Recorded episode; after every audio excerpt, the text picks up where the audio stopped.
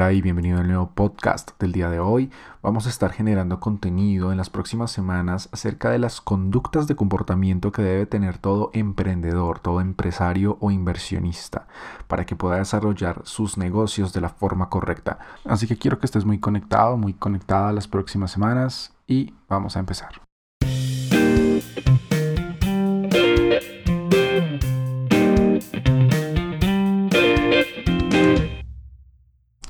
Bueno, y en este nuevo podcast vamos a hablar de un concepto muy importante y es que no importa el tiempo ni los intentos que pongas en algo, importa son los resultados que tú obtengas de todo eso que te estás haciendo, ¿vale? Primero que todo tenemos que centrarnos entonces en tener un objetivo fijo, ¿sí? En obtener unas metas, algo en lo que realmente podamos enfocarnos, algo que deba lograrse. Si no tenemos metas propias, puede ser que no tengas claro qué quieres en la vida, simplemente va a pasar que las personas que sí lo tienen claro van a terminar influyendo en ti y tú vas a terminar trabajando por las metas y sueños de otras personas. ¿sí? Tus objetivos y metas deben ser tratados como una misión que va a cambiar el mundo, ¿sí? como si fuera una lucha que tú vas a emprender en contra de algo muy grande que puede realmente revolucionar el mundo. Piensa por un segundo cómo sería tu compromiso si efectivamente tú actúas viendo tus metas y tus objetivos de esa manera. Si vas a efectivamente tratarlos de una manera totalmente distinta. Absolutamente todos los objetivos que tú te plantees debes verlo o debes verlos más bien de una forma muchísimo más fuerte de lo que realmente la mayoría de personas se plantean, porque muchas veces las personas subestiman todas las cosas que pueden lograr o las cosas que pueden hacer con sus planes, ¿cierto? Con sus vidas y por eso es que terminan actuando realmente con niveles súper bajos de acción. Ahora, tus metas y objetivos, ¿vale?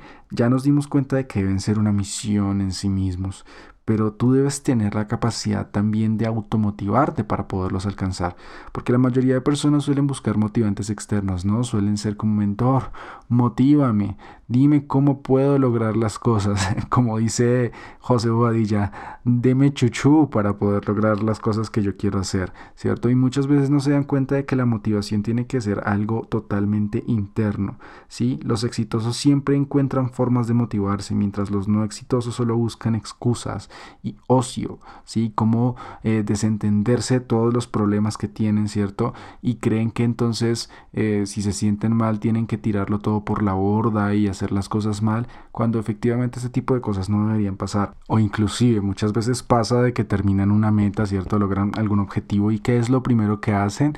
Emborracharse muchas veces, ¿cierto? Decir, ay, me merezco el descanso.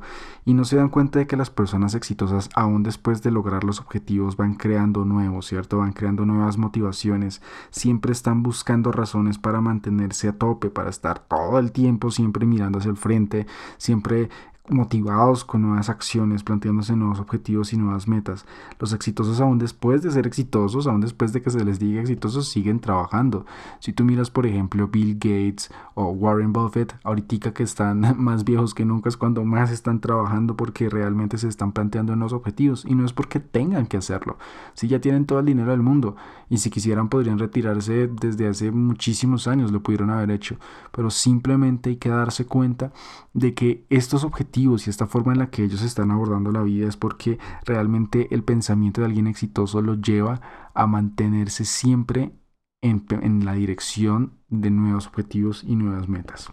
Ahora, las personas que no tienen éxito realmente siempre se están enfocando y muchas veces se excusan en esto, en que ya hicieron muchos intentos de algo, ya estuvieron muy enfocados en una sola cosa durante mucho tiempo, ¿cierto?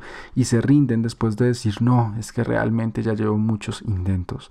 Y recuerda el nombre del podcast, no importa el tiempo ni los intentos, importan los resultados.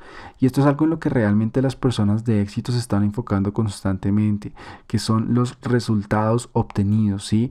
Ellos no se dan palmaditas en el hombro por intentar las cosas, ¿sí? Por ejemplo, muchas veces eh, nos enfrentamos ante el fracaso y seguramente ya me, has ya me habrás oído decir esto y es que a veces creemos que fracasamos cuando en realidad no estamos fracasando, ¿sí? Las personas mediocres son las personas que fracasan a medias también, que no, no solamente que hagan algo a medias bien, ¿cierto? Medio bien, sino también están haciendo las cosas medio mal, no son capaces o no son, no son suficientemente efectivos para que tengan realmente un choque fuerte con las acciones que están planteando. Una persona de éxito fracasa de verdad o tiene éxito de verdad, se estrella contra el muro o lo rompe. Pero una persona mediocre, una persona promedio, se suele dar palmaditas en la espalda diciendo, oh, no, cuando realmente me comprometa sí voy a poder lograr las cosas. Cuando realmente eh, haga las cosas de verdad, ahí sí que voy a romperla. Ahorita todavía tengo espacio, todavía puedo dar más de mí y por eso no he logrado las cosas. Y son esas palmaditas como si estuviera jugando eh, PlayStation o Xbox contra un niño chiquitico que tiene el control desconectado y, dijera, no, si yo le conectara el control y jugara en serio, seguro le ganaría, ¿cierto? Así estamos muchas veces abordando el tema, digamos, de, la motivación y el tema de, de los objetivos y no nos estamos yendo con todo toda la, fuerza real que nosotros tenemos que eh, tener dentro de nosotros, ¿cierto? No nos estamos pudiendo motivar de la forma correcta, porque siempre estamos pensando en que ya intentamos muchas veces, ¿cierto? Y debemos empezar a darnos cuenta de que esas recompensas, esas palmaditas, más bien debemos convertirlas en celebraciones, pero únicamente cuando logremos las cosas, ¿sí? Los resultados y no los esfuerzos deben ser nuestro principal objetivo. Porque ponte a pensar por un segundo, ¿cuántas, ¿a qué le dirías a una persona que diga, no, es que mi objetivo es haber intentado algo muchas veces? A alguien que diga que su objetivo es haberlo logrado, sin importar las veces que lo intente, ¿sí? ¿Y qué pasa? Que la primera afirmación suena sumamente absurda, ¿cierto? De alguien que diga, no, es que yo solamente voy a intentar cinco veces esto y si no me funciona, entonces me voy. A alguien que diga, voy a intentarlo las veces que sea necesario, ¿cierto? Pero la mayoría de personas está viviendo su vida de la, de la primera manera y no de la segunda. Siempre están pensando en términos de, bueno, pues eh, mm, ya lo intenté tres veces, entonces como que mejor me voy, ¿cierto? Y hay que darse cuenta, por ejemplo, con los, con los dueños de, de ¿sí? Los, lo que, si no eres de, de los países que, que tenga Bodytech, es una empresa, es una empresa de gimnasios, una de las más importantes a nivel latinoamericano, que revolucionó de cierta forma la forma en la que las personas van a los gimnasios, ¿sí? Trajeron el spin, por ejemplo, a Colombia, hicieron una revolución de muchas cosas y digamos que su fundadora cuenta en, un audio, en una entrevista que le hacen, de cómo cuando empezó eh, le hicieron una negativa más de 15 bancos distintos para préstamos para empezar. Les decían que estaban locos, que cómo se les ocurría que un gimnasio midiera tantos y en esa época los gimnasios medían aproximadamente lo mismo que mide una sala de una casa. Y pues básicamente porque eran salas en casas los gimnasios, realmente no había algo profesional en la industria, por lo menos en Colombia, hace más de 25 años cuando empezó este tema de Bodytech y recibieron negativas de muchos lados, de muchos lados y ellos sabían que no se iban a rendir, ¿sí? De hecho, hicieron lo que hablábamos en podcast anteriores, quemaron los barcos, ¿por qué? Porque hipotecaron la casa, vendieron los carros, hicieron un montón de cosas para poder sacar esto adelante, fueron a un fondo que básicamente les ayuda para préstamos y terminaron prácticamente sin un centavo todo invertido en el negocio de, en este caso, del gimnasio y en el peor escenario ellos se veían grandes, sí, en el peor escenario ellos veían que estaban recuperando las, toda la inversión que habían hecho ¿Y qué pasó? Pues que se cumplió inclusive un escenario muchísimo mejor, por infinitamente mejor, aproximadamente unas 100 o 200 veces mejor que el escenario que se habían planteado inicialmente. ¿sí? Entonces, esto es algo porque ellos veían que podían mejorar la salud de las personas, siempre se enfocaron en generar, por ejemplo, empleo a distintos entrenadores que ya no solamente tenían trabajo en el colegio o entrenando equipos, sino que ya también eran personas que podían volverse entrenadores profesionales en un gimnasio.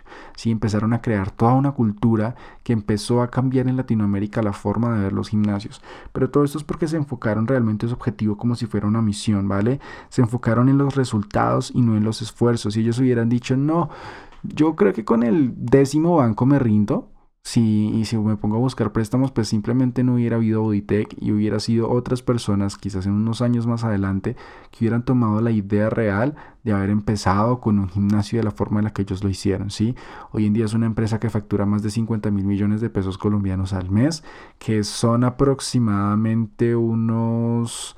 25 eh, millones de dólares más o menos, si no estoy mal, quizás me fallen los cálculos, pero siempre facturan mucho, mucho capital. ¿sí? Entonces es una empresa bastante grande y que empezó con una idea y empezó con un objetivo que fue tomado como una misión. Sí, fue tomado realmente con todas las de la ley, con todas las ganas, como decimos aquí, le metieron toda la ficha para sacarlo adelante y quemaron todas las posibilidades, todos los supuestos planes B y se enfocaron realmente en hacerlo de forma inteligente. Claro, tenían riesgos, pero tenían un riesgo calculado donde inclusive en el peor escenario estaban generando utilidades. Entonces es un tema y es un contexto en el que nosotros debemos aprender a ver que el crecimiento real que una persona puede tener o un proyecto puede tener cuando se toma como si fuera una misión que pueda cambiar el mundo, es que efectivamente terminas cambiándolo y termina siendo muchísimo más grande de lo que esperabas.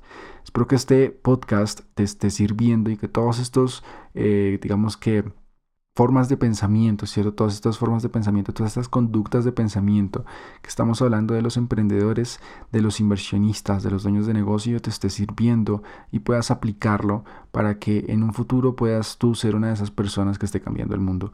Recuerda, te saludo Johan Rincón, un abrazo y nos vemos en el siguiente podcast. Hasta luego.